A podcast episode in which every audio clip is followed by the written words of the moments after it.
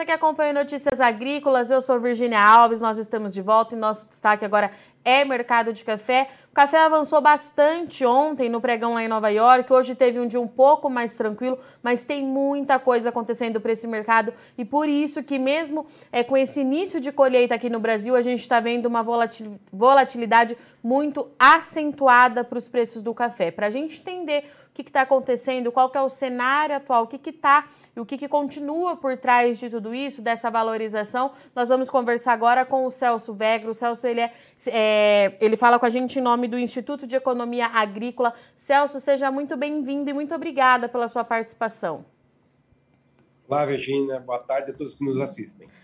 Celso, vamos lá então falar é, um pouquinho do que aconteceu ontem. O mercado avançou de novo bastante. Hoje teve um dia mais tranquilo. Como é que a gente justifica tudo isso acontecendo no momento que, teoricamente, era para as cotações estarem mais tranquilas que a colheita é, avançando aqui no Brasil? Né? Como é que a gente explica isso para o produtor?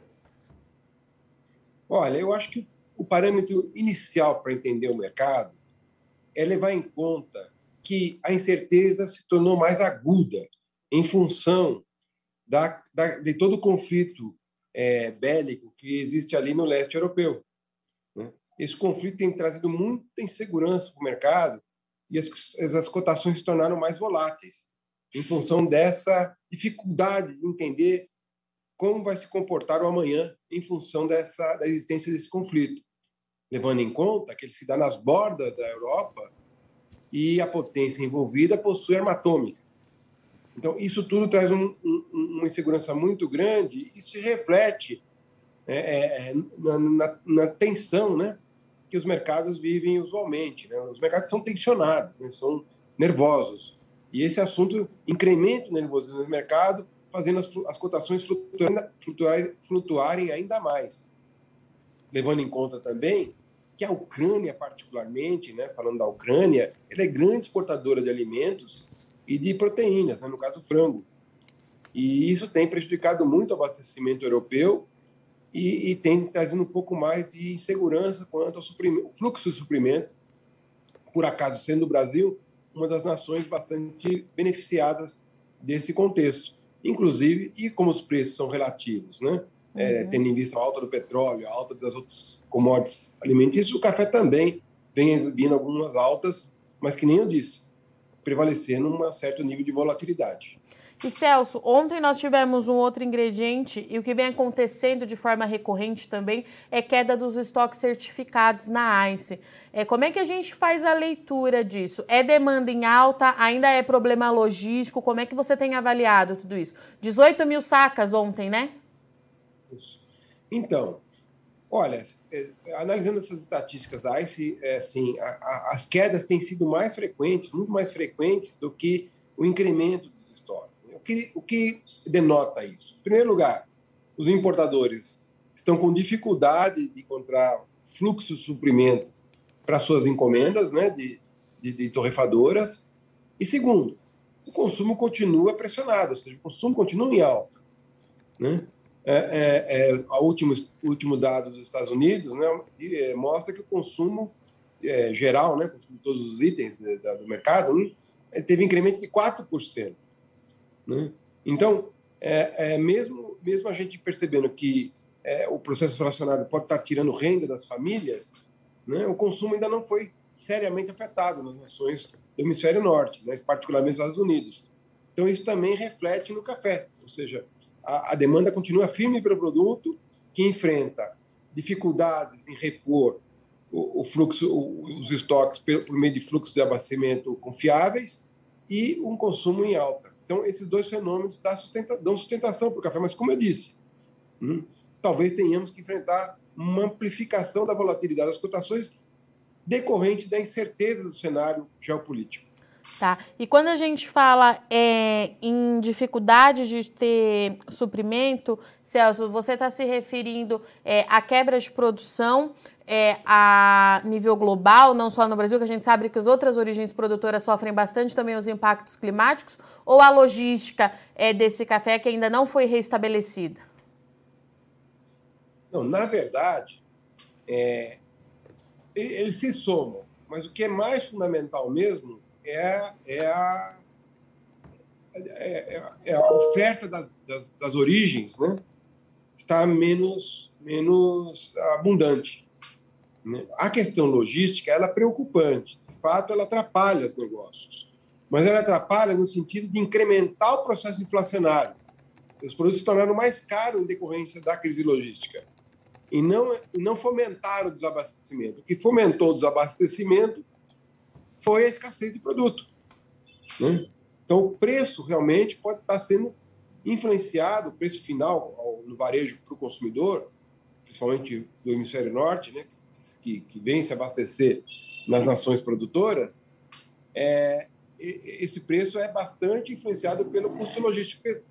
É, Virginia, entenda uma coisa: o Brasil vem de FOB, uhum. não vem de CIF, vem de Porto, é, vem de berço Porto. Né? Então, todo esse custo do frete ele acaba aparecendo na xícara do consumidor lá fora.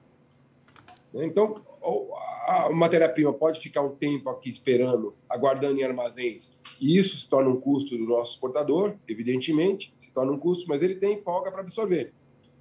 E o, e o quem realmente assume a maior parte desse, desse dessa, dessa é, crise logística, né, e, e seu encarecimento, é o importador. Então, eu diria que os dois fatores se somam, mas o que prevalece é a escassez de produto. Tá. E Celso, eu vou aproveitar o gancho que você trouxe do, dos importadores lá do hemisfério norte, porque a gente sabe que nesse período do ano, é, teoricamente, eles estariam se preparando para o inverno por lá, mas você me disse na nossa pré-entrevista que isso não está acontecendo muito just, é, justamente por conta dessa valorização do café. Eu queria que a gente falasse um pouquinho disso, então. Qual é que, como é que está o cenário disso? Né? Eles estão esperando é, abaixar esse preço? É uma preocupação, não é? Qual é a avaliação que a gente faz? Lamentavelmente, a, a, a questão da, das nossas estatísticas de produção serem tão questionadas e surgirem tantos números díspares sobre a, a safra 23 gera esse tipo de comportamento especulativo, inclusive entre importadores. Quando surgem números que a safra do Brasil pode chegar a 75 milhões de sacas em 2023, né, muitos importadores podem estar é, entendendo que seria adiar suas compras, não conseguir preços melhores, quer dizer, mais baixos né, para quem está comprando, é, em função do tamanho da safra que vem a seguir, da precificação da safra futura. Né? Então, é, é a, a, é, a, questão dos números do Brasil sempre implica nesse tipo de, de comportamento é, especulativo tanto para o bem como para o mal. No caso atual, né, adiar as compras né, do, do para abastecimento no inverno é, é, pode estar sendo um dos elementos que vai promover um rally de preços nos próximos meses. Eu diria, no máximo, até agosto. Né? Tá. Porque aí sim, não tem mais como esperar. Né? E eu diria para você também que quem, se o, se o cafeicultor é, tem produto ainda, né? Aquilo, aquela parte que ele não negociou bar, aquela parte que ele não fez CPR, aquela parte que ele não fez com o mercado futuro, ou seja, aquela pequena parte que ele pode atuar especula, especulativamente no mercado, aguardar-se ainda as possibilidades de novas massas de ar polarem acender os cinturões produtivos a partir desse mês, especialmente é, é, o mês de julho. Né? Junho e julho concentram né, o, período onde as ondas de frio são mais intensas e mais frequentes, embora nós tenhamos, tenhamos tido uma em, em maio. Né? Tá. É, então, eu diria que todos os fatores ainda tornam o mercado bastante volátil e muito especulativo, e que é, há a janela de oportunidade onde o cafeicultor pode se beneficiar desse, desse momento. Celso, essa informação dos importadores segurando um pouco essa compra, ela é interessante porque é, a gente sabe que esse café demora um pouco né, para sair da origem produtora e chegar ao seu destino final, dentro de um cenário de normalidade para a logística. A gente vem com uma logística ainda fragilizada. Isso significa, se isso se confirmar, né, se os importadores continuarem se comportando dessa forma, é, a gente pode ver esses estoques certificados caindo ainda mais por conta dessa demora na compra e depois demora na entrega desse produto? É, vamos analisar por partes, né, tá. Quer dizer, café é produzido em 150 nações, né? não é só no Brasil. Uhum. Então, a gente não sabe o impacto dessa crise logística, por exemplo, na Costa Rica, em Honduras. A gente não, não, não tem, não tem essa informação para te dar, sabe? Então, é, eu sei que tem impactos, né? no Brasil tem impacto sério, no Vietnã tem impacto, na Colômbia já não sei qual é esse impacto efetivo, né? Porque veja bem, Virginia, uma coisa é você desvia navio para a Rota Sul, outra coisa são os navios que circulam na Rota Norte, né? Então, no eixo norte do mundo, essa crise logística não está tão intensa como na, na Rota Sul, né? Tá. Então, isso isso é, é, deixa a gente um pouco sem condições de ser, ser assertivo na análise. Tá? Mas eu diria o seguinte, quer dizer, na medida em que o Brasil enfrenta dificuldades em embarcar, isso de alguma forma é, é, é, é estressa o mercado. Estressa o mercado porque o Brasil é, são volumes grandes, né? Uhum. E, e, e, de uma matéria-prima imprescindível para a formação dos blends. Né? Então, é, é possível, sim, que a gente consiga, continue observando queda nos estoques certificados né? e, e, e, isso pressionando as cotações, sim. Mas é, precisaria ter uma noção melhor, mais clara de como está um, essa crise logística nos países cafeicultores situados, situados acima da linha do Equador, né? que é a Rota Norte, onde, onde em minha interpretação, pelo menos, é, me orienta a dizer que a crise não é tão severa.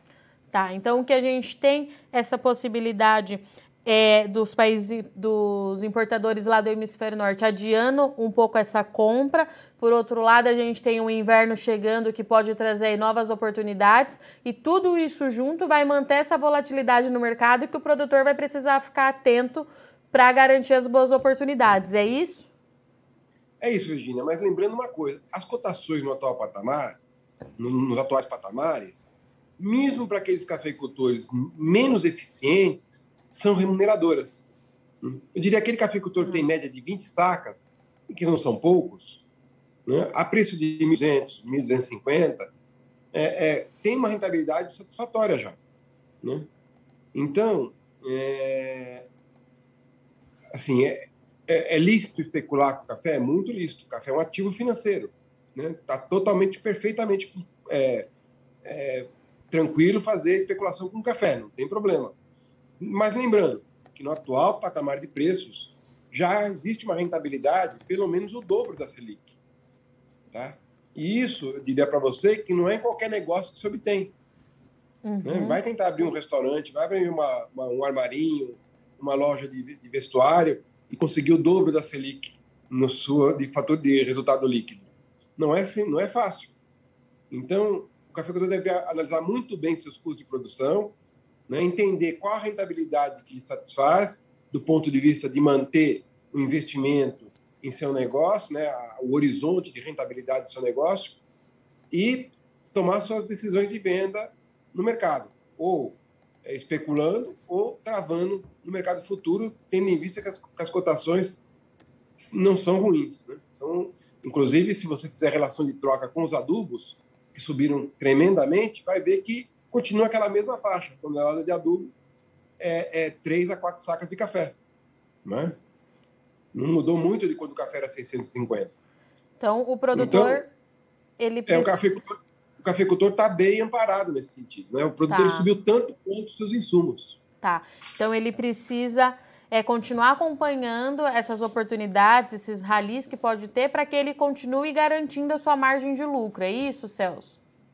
Exatamente. Ele, ele pode melhorar, a margem de lucro hoje já existe, ele pode melhorar se ele tiver uma, uma estratégia ativa de comercialização, né? monitorando e avaliando. Agora, tá. um, um, calcanhar de. Onde é que a cafeicultura peca, Virginia? De modo geral. De modo geral já entendeu muito bem como funcionam os derivativos financeiros, que é barter, CPR, mercado futuro, mercado a termo, opções.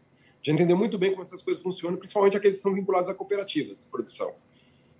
Agora, o que o cafeicultor não entendeu ainda? Que ao mesmo tempo que ele traça uma estratégia comercial, né, assim que a safra se inicia, diria lá em agosto desse ano, tem que planejar sua comercialização já em agosto. Traça essa, essa, esse planejamento comercial, ele tem que fazer a contratação do seguro. Tá. Você não pode travar preço no mercado futuro e ficar com a produção a descoberto. Né? Porque pode vir um problema climático e você não conseguir cumprir o seu contrato. Então, é fundamental ter uma estratégia comercial usando os derivativos e, paralelamente, trabalhar a questão do seguro rural, que hoje, é, diria para você, que é o mais barato dos custos da produção, de produção, é a contratação do seguro rural. Porque o governo subvenciona né? a, a, o prêmio de risco.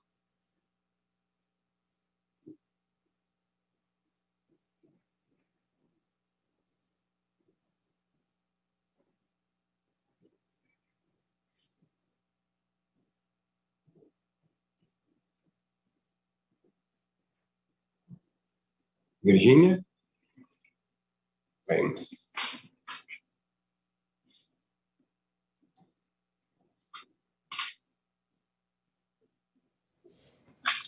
Celso? Oi, caiu, caiu.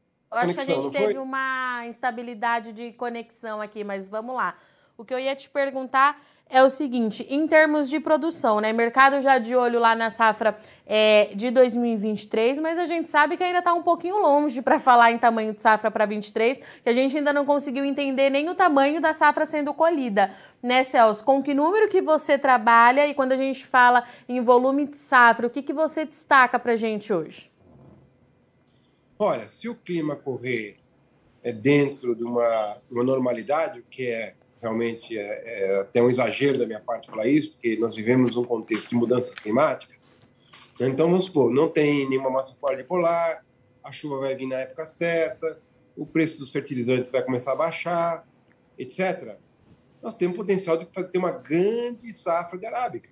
As lavouras estão muito bonitas, né? estão muito preparadas para ter uma grande safra que era para ter vindo esse ano e não veio por conta dos problemas enfrentados no ano passado. Então, as lavouras estão muito, muito é, em condições de dar uma, oferecer uma grande produção.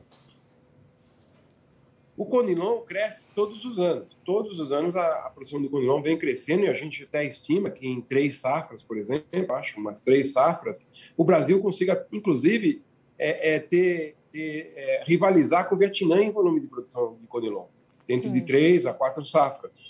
Hum? De, é, tendo em vista o ritmo de crescimento que a produção vem exibindo. Então, eu diria para você que é, pensar em safras próximas de 70 milhões de sacas não é, não é escorregar para o exagero, não. Tá bem? Não é escorregar para o exagero, não. Nós já tivemos essa safra há dois anos atrás, né? e o mercado não foi agredido, não se formaram grandes estoques e não teve nenhum impacto negativo de uma safra muito grande do Brasil. Muito grande, não. Grande, né? do Brasil. Então, eu diria que se a gente é ficar nesse patamar de 70 milhões de sacas para o 23, é, o mercado tem condições de absorver sem formação de grandes estoques e, lógico, os preços podem ficar pressionados, né, podendo ter baixas de preços, mas elas não, não devem é, é, é, é, é retirar a rentabilidade que as lavouras vêm, vêm oferindo desde o ano passado, né, quando os preços começaram essa esse, essa escalada de preços. Tá. De cotações, na verdade. Né? Então, é, é, uma safra grande do Brasil hoje não agride mais o mercado. Essa é a minha conclusão. Não agride mais o mercado. Porque o consumo continua crescente, a taxas que até nos surpreende, não sei se você reparou, o relatório do Rabobank falava em crescimento no primeiro trimestre de 6,9% do consumo mundial, né? Quer dizer, é uma coisa assim espetacular. Um produto ter essa taxa de crescimento tão elevada. É verdade que é, esse período é o período do inverno no hemisfério norte, né?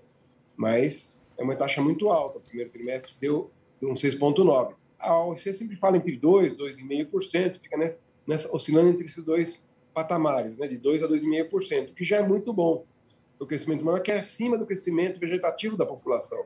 Ou seja, mais pessoas estão se apaixonando pela bebida e, e se somando ao rol dos apreciadores.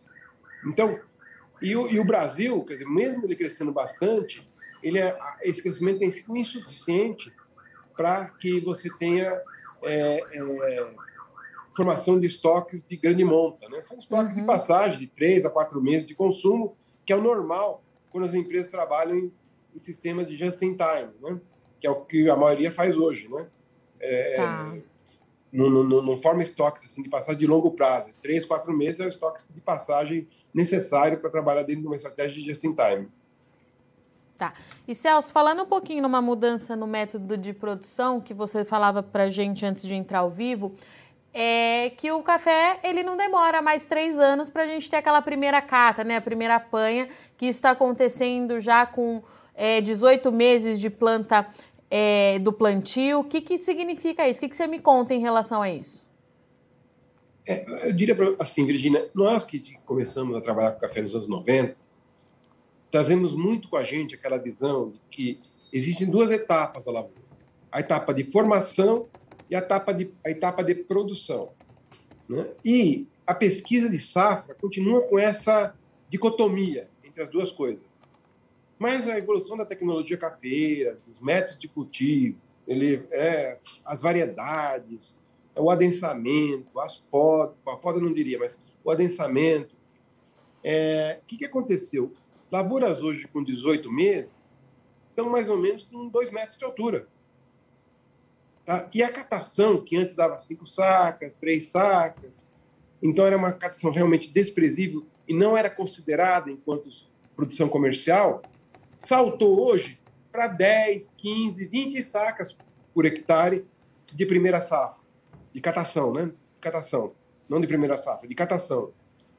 Então, se você contabilizar que nós devemos ter no Brasil mais de 100 mil hectares de lavouras de arábica em formação ao ano, e desses 100 mil, uns 30 mil hectares que já estão na primeira catação, e somar isso aí, que vai dar 15 sacas por hectare, então você vai ter um volume de, de produção bastante expressivo em termos é, nacionais, que não está, não está aparecendo nas estatísticas, devido a essa, essa, esse recorte que ainda prevalece. Então, eu diria que precisaria fazer um grande conversa das entidades que pesquisam safra de café, diria Conab, nós aqui no IA, é, o Incapé, é, o DERAL no Paraná, o EPAMIG, para que a gente realmente tivesse uma nova compreensão do que, do que é a produção de catação e se ela se transformou ou não numa produção comercial. Meu entendimento é que hoje catação já é produção comercial. A gente Tem catação precisa... maior do que média de muitas lavouras no Brasil. A gente precisa, produção. então, entender como é que está é, esse nível é, de produção nas lavouras mais novas em todo o Brasil para entender esse incremento na nossa produção, então, Celso? Não, não, eu acho, eu acho que a divergência nas estatísticas é um pouco, vem um pouco disso, entende? De continuar entendendo que lavoura de produção não, não, lavoura em formação não tem produção. Falso. Lavoura em formação pode ter uma catação bastante significativa e que deveria estar sendo incorporada na produção comercial das lavouras em produção. Perfeito. Entende? Essa, esse que, é o, esse que é, o, é o dado que eu acho que ainda falta essa compreensão. Mas é lógico, não vai passar de, de 3, 2,5, 3 milhões de sacas na produção de arábica, não sei quanto de robusta, pouco menos talvez, é, é, nessa, nessa produção de catação. Mas ela deveria estar sendo contabilizada porque é, é se você somar arábica e robusta chegar em 5 milhões de sacas, talvez seja mais do que muitos países produtores do mundo, né? 5 milhões de sacas de catação, Sim. provavelmente é a maior parte dos países, entre os 10 primeiros, é, abaixo dos 10 primeiros, a maioria acho que não tem 5 milhões de sacas. Né? Perfeito. Celso, para a gente encerrar nosso bate-papo hoje, como é que fechou o café? Você viu para mim aí um pouquinho antes da gente entrar ao vivo? É uma pequena queda, né? Estava observando lá os dados do nosso, dos nossos amigos lá de Santos, do, dos Carvalhais, uma pequena queda, mas que nem você é, é, comentou agora, né, o mercado está andando de lado. Né? Ah. É, é, mais em função das oscilações do, do, câmbio do que propriamente fundamentos do café. Hoje a gente está vivendo muito isso, né? O, o mercado, o, o, dólar deu uma, uma forte valorizada anteontem, ontem, e no mundo inteiro, e isso está refletindo agora nas cotações. Perfeito. Celso, obrigada, viu, meu querido? Volte mais vezes. Eu te espero aqui para a gente continuar avaliando esse mercado que tem muita coisa para acontecer. Até a próxima. Obrigado, um abraço a todos. Portanto, essa foi a nossa análise do Celso Vegro, que falou com a gente aqui o que vem acontecendo no mercado de café. Como você vem acompanhando, né? Muita variável para esse preço, mercado oscilando bastante, subiu bastante ontem na Bolsa em Nova York, tá? Encerrou com 3,55% de alta, Hoje foi um dia mais tranquilo, um dia de mercado andando de lado, de realização. Inclusive, vou pontuar aqui para vocês que o mercado fechou com 120 pontos de baixa, na casa ainda ali de 238 centavos de dólar por libra peso. Essa é a cotação final do dia. Depois você acompanha todo esse fechamento no Notícias Agrícolas, a gente vai deixar ali para você. E o Celso trouxe para gente pontos importantes que a gente precisa acompanhar daqui para frente, tá? Tem aquela tem a questão da guerra que você vem acompanhando aqui, guerra impactando bastante é, os preços das commodities em modo geral. No caso do café, os dois países juntos consomem uma média de 6 milhões de sacas. Isso movimenta bastante o mercado. Tem logística que continua assim no radar. É, o Celso trouxe para a gente que é importante que a gente entenda como que os outros países produtores de café estão passando por essa crise logística. É, estoques certificados na ICE, eles continuam em queda. Ontem a ICE divulgou um recuo de 18 mil sacas, é um volume significativo, porque significa o que de acordo com o analista? Apesar dessa alta no preço do café, que vem sendo repassado para o consumidor final, mesmo lá fora, é, o consumo ele continua forte, a demanda continua aquecida, então o mercado ele é sólido para a demanda, mas os fatores externos e tudo isso que vem acontecendo movimenta bastante as cotações. Um ponto importante que o Celso trouxe para a gente, os importadores do hemisfério norte, que normalmente nesse período do ano estariam já comprando o café do Brasil para se abastecer para o inverno de lá, que é onde essa demanda ela é mais aquecida, ainda não procurou o país para comprar. O que, que isso significa de acordo com o Celso? De acordo com o que eles vêm observando, informações e relatos das lavouras em bom desenvolvimento para 2023, importador esperando que esse preço caia um pouquinho. Então, ele espera para fazer essa compra e, de acordo com o Celso, isso deve continuar ali até o limite do mês de agosto, que é data limite para ele comprar para ter esse produto em território lá no hemisfério no hemisfério norte. Para o produtor, como é que fica daqui para frente? É, reforço para vocês, muita volatilidade vai continuar acompanhando esse mercado. A gente deve ter aí é, novas entradas de master de ar frio, não é possível falar se tem risco de geada, se não tem, mas essas entradas de ar frio por conta do que aconteceu no ano passado, trazem bastante é, estresse para esse mercado de café e deve ter um novo rally de preço. O produtor precisa estar atento justamente para aproveitar as oportunidades, ficar de olho na sua margem de trava, na sua margem de produção, mas principalmente não perder. É, os bons preços, de fechar bons negócios, que de acordo com o Celso essa condição continua acontecendo, tá certo? Então, reforçando para você, mercado fechou ontem em alta, mais de 3% de alta, encerrou hoje com queda técnica, realização de lucro, o mercado observando o que de fato está acontecendo e amanhã a gente precisa acompanhar de perto porque diante de tantas variáveis não dá para bater o martelo para saber como é que o mercado de café vai se comportar daqui para frente, tá certo? Eu te espero aqui no Notícias Agrícolas amanhã. A gente gente tem o acompanhamento de mercado em tempo real para você, tem as atualizações durante o dia e a gente conta com a sua audiência para a gente continuar te ajudando na melhor tomada de decisão, tá certo? Muito obrigado pela sua audiência e companhia, mas não sai daí que já já a gente volta. Participe das nossas mídias sociais no Facebook Notícias Agrícolas, no Instagram, arroba Notícias Agrícolas e em nosso Twitter, arroba Noteagri. E para assistir todos os vídeos, se inscreva no YouTube, na Twitch, no Notícias Agrícolas Oficial.